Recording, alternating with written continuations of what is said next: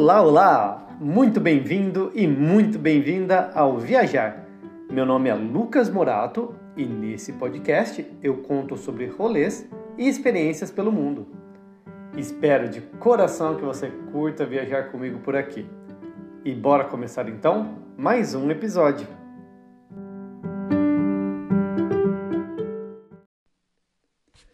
Nos dois primeiros episódios eu quis conversar com vocês uh, um pouco sobre o porquê que a gente viaja e como é possível organizar uma viagem, né? principalmente se você não for um herdeiro. E hoje eu sinto que é a primeira vez que eu vou falar de viagem de verdade, que é o que me motivou a, a começar esse podcast para começo de conversa. Bom, eu vou começar então a minha a falar sobre a minha volta ao mundo sobre as três primeiras cidades onde eu viajei. Uh, eu decidi começar a volta ao mundo na Itália e hoje eu vou contar para vocês como foi a minha experiência em Milão, Assis e Roma. Começando com Milão, Milão é uma cidade uh, subestimada, na minha opinião. Eu nunca tinha ido, eu decidi começar a volta ao mundo em Milão simplesmente porque eu tenho um grande amigo, um chefe excelente, que é da minha cidade, que foi a primeira pessoa que me deu a oportunidade para começar a cozinhar, e que estava trabalhando em Milão. E eu já tinha curiosidade, porque eu tenho um outro amigo queridíssimo que já morou em Milão e que adorou a experiência. E eu falei: bom, vou começar no norte e vou começar a descer pela Itália. E eu fui para Milão diretamente de São Paulo. Fiz minha malinha no dia 14 de julho de 2016. Eu só tinha uma mochila e, e era tudo que eu tinha para começar a volta ao mundo. Para vocês terem noção, essa mochila ela pesava uns 12 quilos, era um mochilão, né? E eu não precisei nem despachar, porque ela não estava tipo gigantesca e cabia no compartimento de mão do avião. Então foi isso a minha mãe a, e um amigão meu que fazia Uber me deixaram no aeroporto e eu fui embora. Meu, tava perdido, totalmente perdido. Você imagina o rolê, tipo, vender tudo, deixar tudo, emprego, blá blá blá, que eu já falei, e pegar um avião e voar. Quando eu cheguei em Milão, a, eu não sabia muito bem nem o que fazer, eu só ia conseguir encontrar o meu amigo mais tarde. E eu tinha algumas horas lá, eu tinha minha mochila, eu comecei a andar pela cidade, comecei a ver as coisas. E agora eu tenho que contar para vocês também uma coisa, um, um, pequeno detalhe que aconteceu e que, e que também foi algo que a volta ao mundo mudou, que foi o final de um relacionamento. Na época, quando eu comecei a volta ao mundo, eu tinha acabado de terminar um relacionamento e terminei por conta dessa viagem. Na verdade, eu comecei esse namoro já falando que eu iria viajar, então já com data de validade. E acabou que o namoro foi muito bom, muito bem, aconteceu, mas no final eu fui dar o meu rolê. E nesse primeiro dia em Milão, acho que foi quando uh, eu tive que dar um basta, porque, né, o meu ex-namorado, ele estava me ligando ainda, achando que a gente ainda estava junto, sendo que a gente já tinha uh, oficializado que a gente estava separado. E bem nas primeiras horas em Milão, na escadaria do, do que é a igreja lá, eu tive que falar assim, ó, oh, gosto muito de você, foi incrível, mas eu não tenho mais que ficar te contando tudo que eu tenho, tô fazendo, o que eu tô deixando de fazer, agora eu vou focar na minha viagem, né? E ah, galera, quem gosta de fazer isso? Ninguém, né? Mas acontece. Então Milão começou comigo tendo que dar esse basta para ele e para mim também, né? Ah, para eu poder começar a viajar de verdade. E gente, olha, eu não me arrependi de ir para Milão porque Milão é uma cidade super legal. E é uma cidade que você não pode comparar com outras, né? Porque a Itália, se você pensar, a Itália é uma coxa de retalhos de vários reinos diferentes que decidiram virar um só país em certo momento aí no século XIX. E Milão tem muita personalidade e tem muita riqueza, é uma cidade muito bonita. Eu lembro da, de uma galeria que tem lá perto do Domo, que é uma coisa sensacional, com um telhado de vidro e um chão lindíssimo, acho feito de mármore, que eu gostei demais. E estar tá em Milão visitando um amigo é ainda mais especial, porque você sabe, quando você vai fazer um rolê e tem um amigo para te receber, por mais que, tipo, as pessoas têm que trabalhar, seguir com a vida e tudo mais, uh, só da pessoa te oferecer aquele olhar pessoal sobre a cidade já faz toda a diferença, né? Eu aproveitei meus dias em Milão andando muito. É, eu comecei a volta ao mundo em julho, então isso significa que era o começo, já meio, se duvidar, do, do verão europeu, começo oficial, mas já estava bem quente. E eu podia andar bastante uh, e também começar a pensar o que eu vou fazer do meu dia a dia. Eu não tinha a menor ideia de como iriam ser os meus dias na volta ao mundo. Porque uma coisa é você ter um final de semana livre e você ir para a cidade X. Tá, eu sei que nesses dias eu tenho que fazer o básico aqui dessa cidade, eu tenho que ir ali, visitar os pontos principais. Eu gosto muito de museu, geralmente eu vou em um museu, pelo menos. Mas tá, eu vou ficar, eu ia ficar uma semana em Milão. E o que eu faria? E, e, principalmente também na questão prática de dinheiro. Tipo, você pode? Quanto, quanto que eu posso gastar por dia aqui? Né? Como que eu vou comer todos os dias? Eu vou tentar cozinhar na casa de um amigo? vou tentar comer coisas baratas? Então, eu ainda tinha todas essas dúvidas na minha cabeça. E aos poucos eu fui encontrando. Eu, eu, lembro que eu precisei comprar um computadorzinho pequenininho, que eu já tinha me planejado para isso, porque eu queria escrever. E escrevi, viu? Tem um blog até que eu vou deixar na descrição do episódio. É um blog que eu escrevi back in the days, em 2016, sobre a minha viagem. E que eu não lembro se eu escrevi algum episódio de Milão. Mas eu também foquei muito o meu rolê em Milão uh, para ir conhecer confeitarias. Porque, não sei se eu já mencionei isso, mas eu estudei gastronomia e me especializei em confeitaria e dei aula de confeitaria por muitos anos no Brasil. E na volta ao mundo, eu, pensava justamente em ocupar meus dias fazendo um projeto que eu chamei de A Volta ao Mundo em 80 Doces, que era uma página do Facebook que eu tinha intenção de mostrar doces ao redor do mundo. Mas que, enfim, infelizmente eu acabei deixando de lado durante a viagem. Mas em Milão eu estava focadíssimo. O problema é que eu não tinha descobrido o podcast ainda, eu acho, porque eu gosto de falar, mas filmar e editar vídeo não é comigo. E daí eu tentei, tentei, fiz o meu melhor ali, mas não rolou muito. Mas em Milão eu estava bem focado, visitei algumas confeitarias maravilhosas. Milão é uma cidade bem chique. Milão é como se fosse uma Oscar Freire estendida.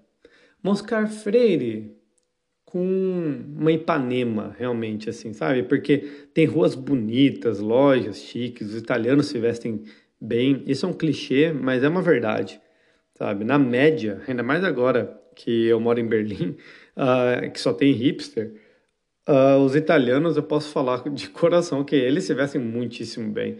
E Milão é uma cidade bem elegante. Então eu comi, uh, bebi passei, andei em Milão e no geral eu recomendo, se você quiser tiver uma se você quiser ter uma experiência assim de uma Itália mais sofisticada, não necessariamente histórica, mas também muito histórica, uh, mas uma Itália como que é uma cidade rica italiana. Eu acho uma experiência super válida até, porque Milão é uma cidade que atrai italianos do país inteiro, um pouco como São Paulo mesmo nesse sentido em que muita gente vai lá atrás de oportunidade, já que é a indústria da moda, uma parte financeira importante também está lá. É uma cidade que atrai bastante gente. Depois de Milão, eu tive a minha primeira experiência de couchsurfing na volta ao mundo. Para quem não conhece, o couchsurfing é uma plataforma que funciona da seguinte forma: você hospeda e é hospedado de graça na casa de pessoas. Então, quando eu morei em Salvador, eu fui anfitrião e recebi muita gente.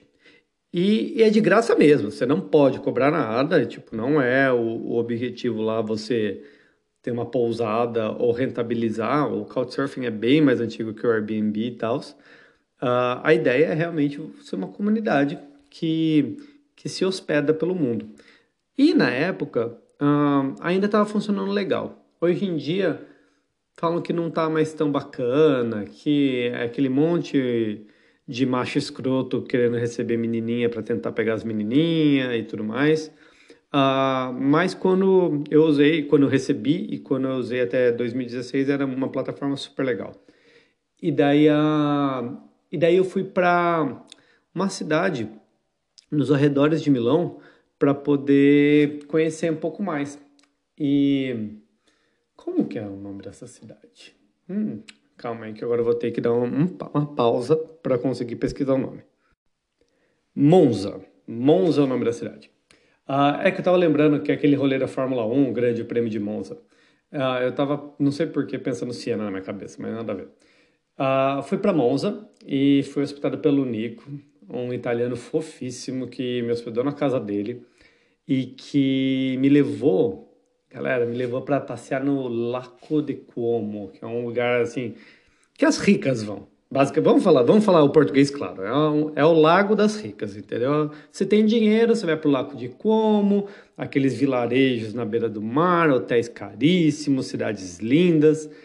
Meu, o Nico era tão fofo que ele fez polpetone, receita da avó dele. Polpetone tipo as almôndegas italianas me levou no Lago de Como, me ensinou a, as músicas gays italianas. Então, aliás, eu vou até botar aqui na descrição a Una Notte a Napoli, que é uma música bem bicha, que eu adorei. E, e me mostrou um pouco um, o que era ser gay na Itália uh, e o que era um pouco essa região mais chique do país, assim, que eu, como mochileiro, obviamente não, teria ido assim de, pelo menos dessa vez. Então você vê que da hora, tipo, Couchsurfing, uh, você ficar na casa de uma pessoa que generosamente né, se põe disponível com tempo e, no caso dele, com o carro dele para me levar para conhecer algo novo, simplesmente pelo prazer de compartilhar. Eu, quando morei em Salvador, que foi a época que eu recebi mais, eu fiz muito disso também. Adorava levar a galera no elevador Lacerda, cozinhar uma muqueca, e querer que a pessoa tenha uma experiência boa na cidade. É, é algo que, sei lá, quem fala, mas não é que falam que é dano que se recebe. E isso é uma verdade, gente. É dano que se recebe. Nossa, ali com a, com a experiência em Monza com o Nico, assim, eu fiquei super, super feliz e encantado de ter alguém tão generoso assim, de uma maneira tão gratuita, sabe? Isso me comoveu bastante. Foi, foi uma experiência, foi assim, para minha primeira semana foi realmente algo incrível. E, meu, é lindo pra um caralho aquele Largo de Como. Meu Deus do céu, que lugar maravilhoso, viu? Você tem uma barca que você pega para atravessar ele de uma, pra uma cidade, de uma cidade para outra, que você vê aquele lago, e o lago ele é rodeado de montanha. Então você pensa, está no norte da Itália, perto da fronteira com a Suíça, e tem aquela coisa maravilhosa assim para você passear. Ah, recomendo, recomendo de verdade. E daí essa foi a primeira semana em Milão. De Milão, eu fui para Assis. E Assis, daí foi uma outra história. Eu fui para Assis por conta de um filme que chama Irmão Sol, Irmão Lua, que é um filme antigo uh, sobre a vida de São Francisco e Santa Clara. E eu não sou católico há muitos anos, né? Eu tenho criação católica, fiz a primeira comunhão, blá blá blá. E depois deixei né, aquilo. Uh, e por conta de um livro, inclusive, As Brumas de Avalon. Quem não leu, leia. Maravilhosa Morgana. E daí, mas enfim, eu tinha visto sobre a vida de São Francisco. E eu achei lindo, é um filme maravilhoso, assim. E São Francisco se tem algum santo que eu admiro é ele, meu. Tipo, o cara teve uma vida incrível. Ele, o ideal dele e o porquê ele fundou a ordem dele para mim são coisas que fazem muito sentido para mim. E tirando a música desse filme, que é linda, linda, linda. E eu ficava com isso na cabeça de conhecer a Assis. Ah, e também tem um rolê. Durante o colegial, olha isso. Uma amiga minha, queridíssima, ah, casou com um moço que era monge e que deixou de ser monge franciscano por conta dela. Na época ele ainda era monge e daí ah, eu pude organizar junto com ela e ele um rolê para ir visitar esse mosteiro no sul do Brasil. E fiquei uma semana com os monges franciscanos lá. Imagina, eu, adolescente, toda bicha, fui lá pro, pro sul para rezar com, com a galera. Nem mais católico eu era. E posso falar? Foi maravilhoso. Como, como foi incrível, assim, realmente a parte dos franciscanos, assim, para mim, acho que a única coisa católica que me encanta é isso. E falei, é, a volta ao mundo é minha, eu vou para onde eu quiser, né? Então, vou para Assis, sim. Daí, uh, de Milão para Assis, peguei um trem para fazer vários rolês de trem na, na Itália. E o legal é porque tem vários trens regionais que às vezes demoram um pouco mais e tal, mas você chega, entendeu? E tirando que tem busão também, mas eu queria fazer rolê de trem. E peguei meu trenzinho de Milão para Assis. Ah, lá em Assis, a hospedagem era um pouquinho mais difícil, não tinha couchsurfing. Então eu aluguei um hostel, mais baratucho assim que eu achei, e reservei aquele hostel. Eu ia ficar, acho, duas noites só em Assis, porque eu queria mesmo ir ali olhar como era e tal. E, gente, nossa, como valeu a pena, porque eu cheguei em Assis, era assim, no meio pro final da tarde, e tava aquele céu lindo, assim, de verão, azul, assim, mas começando a ficar um pouco. Uh, mais laranja, né, que estava começando o pôr do sol, assim que eu saí do trem, uh, um dos símbolos de São Francisco são os passarinhos, né? Uh, e daí eu comecei a ouvir um piado de passarinho, que um monte de passarinho tinha, voou e sentou tipo no, no poste, na, no fio do poste, e começou a cantar. E sabe quando você sente que aquilo era para você, assim? Nossa, foi. Não, eu me arrepiei, comecei a chorar ali, na frente do poste, com os passarinhos cantando e o meu mochilão na, nas costas. Foi, eu sabia que ali ia ser uma experiência muito, muito especial e única. E foi nessa vez também, assim que eu continuei andando, né, para descobrir onde era meu hostel, eu passei por uma venda, eu tava com um pouco de fome assim, passei por um mercadinho e eu nunca tinha visto um pêssego achatado. Parece realmente que você pegou um pêssego, espremeu ele e ele ficou achatado, parecendo um disco assim. E daí a chama em italiano pesca tabaque ou tabaquine e em espanhol eles chamam de paraguaia isso.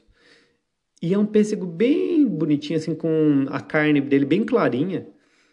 E daí tá baratíssimo assim, eu comprei um montão assim, deu tipo 80 centavos de euro.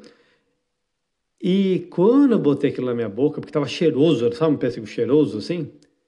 Aquele pêssego, pum, explodiu. De sabor, de coisa boa, sabe? Uma explosão boa. Nossa, e daí tava ali os passarinhos cantando, eu comendo aquele pêssego maravilhoso. Acho que foi a primeira vez na viagem, a primeira de muitas, que eu tive aquela corrente de felicidade no corpo. E aquela sensação de liberdade indescritível. Assis é uma cidade no alto do, do morro. Tem um morro, falaram é aqui, devem ter colocado a cidade ali por conta do de ser mais fácil, né, de proteger o rolê assim da, das invasões. E daí eu fiquei meio que no começo desse morro, no hostel.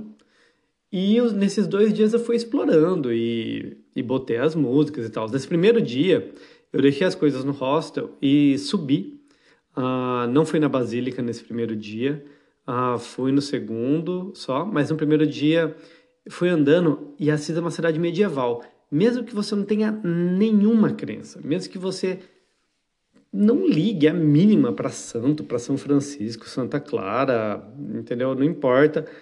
Ainda assim vale a pena ir para Assis. Assis é uma cidade tão bonita, é realmente você se, você está num patrimônio da Unesco, ah, totalmente preservado, com aquelas ruas, com aquelas coisas assim. Ah, é histórico, é importante, é lindo, lindo, lindo. E eu subi até o topinho do morro e daí tava ali vendo aquele pôr do sol. E assim, pensa numa espinha. Porque uma espinha ela sobe, né, na, na pele, assim, como se fosse isso, e daí o resto é tudo a pele, não é? O morro é como se fosse uma espinha na, na, na terra. Nossa, que exemplo de bosta, né? Mas, enfim, acho que você vai conseguir entender o que eu tô querendo falar. Então, pensa assim, que é, uma, é um terreno super, super plano. E daí tem um morro que faz assim, pluc, no meio. Então, quando você está no topo do morro, você pode ver muito longe, porque tipo não tem outros outras montanhas ao redor, é só aquilo. Então tava aquele pôr do sol maravilhoso e eu conseguindo olhar todo aquele rolê. Ah, foi lindo, eu botei a música do filme, né, que que é uh, como é? Brother Sun and Sister Moon e tal. Eu não sei se essa música tá no Spotify, então não sei se eu vou conseguir botar ela na descrição do vídeo. Mas é linda e fez todo sentido naquele pôr do sol, naquele lugar. E foi, foi lindo, lindo mesmo. No dia seguinte, que era o dia que eu ia ter inteiro para passear em Assis, eu acordei cedo. Ah, e nessa noite, mas depois do pôr do sol, voltando um pouquinho, também a, Assis à noite, toda iluminada, aquele clima gótico, muito, muito legal. Uh, mas daí no dia seguinte foi o dia da Basílica. E, meu, uh, foi... Foram duas coisas que aconteceram, assim. A primeira foi a, o fato de eu ter ido na Basílica de São Francisco, né? E, e eu tava lá olhando, assim, foi entrando, é um lugar muito popular. E tava. E naquela época não tinha pandemia, não tinha nada, então a galera ia mesmo, vários ônibus de turismo, indo lá levar a, a galera que gostava de São Francisco. E, e daí eu entrei e assim, São Francisco é um, é um, santo muito simples, que é conhecido pela simplicidade e tal. E a basílica dele é no mesmo estilo. Ela não tem muita firula, ela, ela, ela é grande, mas ela não é, obviamente, toda decorada de ouro e tudo mais. Não é o rolê né, de São Francisco esse. E, mas é linda, é linda na simplicidade dela, ela é lindíssima. E daí eu fui visitar a cripta, né? Daí tem a cripta, e daí tem no, ao redor do túmulo, né, de São Francisco, tem umas grades assim, tal, ah, para proteger o túmulo. E, e na hora que eu toquei essa grade, de novo, foi como se eu tivesse uma corrente elétrica passando no meu corpo. Eu não sei se eu já contei isso para alguém, para falar bem a verdade. Talvez tenha contado, mas não lembro. E na hora que eu toquei a grade, que eu senti aquela aquilo no meu corpo, eu caí de joelhos e comecei a chorar. Foi uma experiência muito intensa, muito intensa assim. Foi realmente algo que eu não esperava, porque por mais que eu tivesse chorado no dia anterior com os passarinhos e tudo mais, é porque eu tinha achado singelo e bonito aquilo. Mas, de novo, eu não sou religioso. E apesar de eu gostar de São Francisco, eu não rezo para São Francisco, não peço nada para São Francisco, nem nada disso, nem para nenhum outro santo. Mas encostar ali naquela grade, estar tá naquele lugar e tal, me fez cair de joelhos e, e chorar de alegria, assim. Eu não sei qual é a sua fé, eu não sei no que você acredita ou deixa de acreditar. Mas se você já teve isso, uh, eu acho que você vai me entender que é uma experiência muito bonita. É uma experiência muito, muito pessoal, mas uma experiência de conexão, uma experiência com o divino, assim, que foi muito, muito bacana, assim, que, que Assis para mim é, ficou muito marcado. E assim que eu saí da, da Basílica, né? Estava ali na área comum e tal, uh, eu descobri que o irmão de uma das minhas melhores amigas havia morrido. Uh, foi receber a notícia por uma outra conhecida nossa e eu estava ali na Basílica de São Francisco quando eu recebi essa notícia. E pouco depois um monge se aproximou de mim e ele tinha os folhetinhos assim com a oração de São Francisco e me deu um em português até que eles tinham lá em várias línguas. Ah, devem ter aprendido com os Jeová, né? Ah, teve sempre várias línguas em mãos. E ele me deu a oraçãozinha de São Francisco e eu rezei ali pelo nome do, do irmão da minha amiga. Mas foi uma coisa meio doida assim, foi um dia bem bem intenso. Mas olha, de novo, Assis vale muito a pena, uh, independentemente do que você acredita. Se você gosta de lugares bonitos, se você gosta de lugares com muita história, vale muito a pena. E assim, uh, essa parte de São Francisco, né? E tem também muita coisa da, de Santa Clara, né? E Santa Clara também tem uma história bacana. Eu não conheço tanto, só sei que ela é contemporânea a São Francisco e que eles compartilham valores assim parecidos também de da simplicidade da fé, uh, com umas igrejas bonitas, com umas casas históricas muito bem preservadas, inclusive umas torres assim uh, que que vale bastante a pena visitar. E daí a, a última cidade de hoje foi Roma, a capitale dell'Italia. E Roma tem todo, todo um significado para mim. Porque foi em Roma, gente, que eu comecei minha carreira de viajante do mundo. Porque assim, tá, eu já tinha viajado pela América Latina, já tinha tido várias experiências legais, Bolívia, Peru, Argentina, Chile, um, legal, uh, que inclusive vou contar dessas experiências aí um dia. Uh, mas Roma, o meu primeiro voo transatlântico, mesmo a primeira vez que eu cheguei na Europa, foi São Paulo-Roma. Isso foi back in the days, uh, em 2009, isso. Então foi meu primeiro voo transatlântico, a primeira vez que eu tinha deixado o Brasil para vir para Europa, foi para Roma. E voltar para eu estava voltando para Roma pela primeira vez. Primeira? Eu acho que foi. E daí a então eu já tinha conhecido a cidade. Já tinha conhecido, tinha tido uma experiência na cidade, tinha visto algumas coisas, algumas coisas não, tinha visto tudo, né? O básico, o Coliseu, o Vaticano, o Museu do Vaticano e essas partes assim básicas. E em Roma eu ia ficar de novo no, no segundo couchsurfing uh, da minha viagem com um casal uh, de meninos lá de Roma mesmo, um casal italiano que foi super gente boa comigo e, e que me hospedaram na periferia de Roma. Então, na grande Roma, eu tinha que pegar um ônibus e ir lá para um outro lugar e tal. E, de novo, olha como, como é legal quando você tem gente realmente que recebe o outro pelo prazer de receber o outro. O quanto a gente perde um pouco essa coisa da hospitalidade genuína, né? Quando a gente só fica em hotéis e hostels, né? Porque esses caras me receberam, eu encontrei um deles no centro de Roma, e ele estava saindo do trabalho dele e tal, e daí a gente foi para casa deles, na periferia, pegamos um busão, horário de pico, aquela loucura. E quando a gente chegou, ele me levou no mercado para comprar bochecha de porco defumada, que se chama guanciale, pra, porque ele iria fazer um macarrão típico de Roma, chama la, la griscia, algo assim, que é como se fosse um cacio pepe, que é um macarrão feito de parmigiano reggiano e pimenta do reino, mas com com essa adição da guanciale defumada, né? Então essa gordurinha e esse sabor meio defumado da guanciale. E ele queria fazer aquele prato típico de Roma para mim na primeira noite. E, meu, a gente gosta, né? De uma boa comida, de um bom vinho. Assim, caso você seja recebido por algum couchsurfing em algum momento, ah, lembre-se, essa é a dica de ouro, meninas. Generosidade se paga com generosidade. Se alguém está te recebendo de graça, mostrando a cidade, nem que a pessoa não faça nenhuma comida para você, não importa, não importa. Ela tá abrindo a porta da casa dela, da vida dela para você, leve algum presente.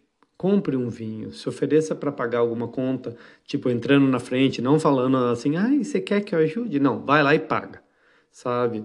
Faça isso porque é o mínimo, né? Então, essa é a dica de hoje. E eu fiz, obviamente, isso com eles também, foi, foi bem legal. E eu fiquei com eles alguns dias. Então, um deles trabalhava né, lá na parte de TI de uma universidade, e o outro, ele era. Acho que ele fazia uma dessas terapias de corpo, assim, uma massagem com meditação, uma coisa assim. E ele até aplicou em mim uma vez, foi super gostoso. Ah, me receberam bem, me receberam na casa deles, me deram muitas dicas. Então, a, a, minha rotina em Roma, nesses dias que eu fiquei lá, foi bem diferente da primeira. E, e isso é interessante pensar assim: quando você volta para uma cidade que você já conheceu como turista, o que você aproveita dela? Se você não quer mais tirar foto nos monumentos básicos, se você não quer mais fazer aquele hurry up para poder ver tudo. Isso é uma pergunta muito válida, porque é, é, era uma pergunta que quando eu comecei a me questionar isso em Roma, eu sabia que aquilo ia me acompanhar pela viagem inteira. Então, uh, eu fui no Castelo Sant'Angelo, que é um prédio redondo, bem, bem particular, assim, é bem fácil de você identificar isso lá em Roma, que é perto do Vaticano. E é um lugar bonito, meio antigão assim, ah, fica. Pra chegar neles tem que atravessar uma ponte com um monte de anjo, assim, que é a coisa mais linda. E daí eu fiquei nesse lugar, ah, sei lá, horas, horas, horas, porque eu tive que pagar, sei lá, vamos supor, 10 euros para entrar. Então, meu orçamento diário já tinha sido meio que comprometido ali, né? Porque você não pode ficar gastando a torta direito se você quer viajar a prazo indefinido. Então, e como eu ia ter mais alguns dias, eu já tinha conhecido o básico, eu pensei, meu, eu vou ficar aqui um tempo. E fiquei, e fiquei, e olhei, e li, aproveitei aquele lugar assim, e comecei a sentir aquele negócio, meu, eu não preciso me apressar. É isso muito doido quando você vive com férias contadas, você está sempre se apressando. Você se apressa para ir para a praia para poder aproveitar a praia, você se apressa para voltar à praia para poder ir jantar num lugar legal, você se apressa acordando cedo para ir fazer o tour. E quando você não tem prazo, quando não tem um prazo, um, um prazo final naquela viagem, as coisas mudam de perspectiva. Mesmo ainda estando no começo da volta ao mundo lá em Roma, eu comecei a perceber isso. Ah, um outro momento que foi muito gostoso foi quando eu fiquei numa praça perto de um mercado, que eu queria conhecer o Mercadão lá de Roma. E eu fiquei nessa praça, comprei, sei lá, também um suco ou uma fruta, alguma coisa, e fiquei lá espantando as pombas, né? E, e que tem pomba também pra cacete em Roma. E daí fiquei ali sentado no banco, brigando com as pombas, tomando um sol, e fiquei um tempo naquilo. E foi muito legal.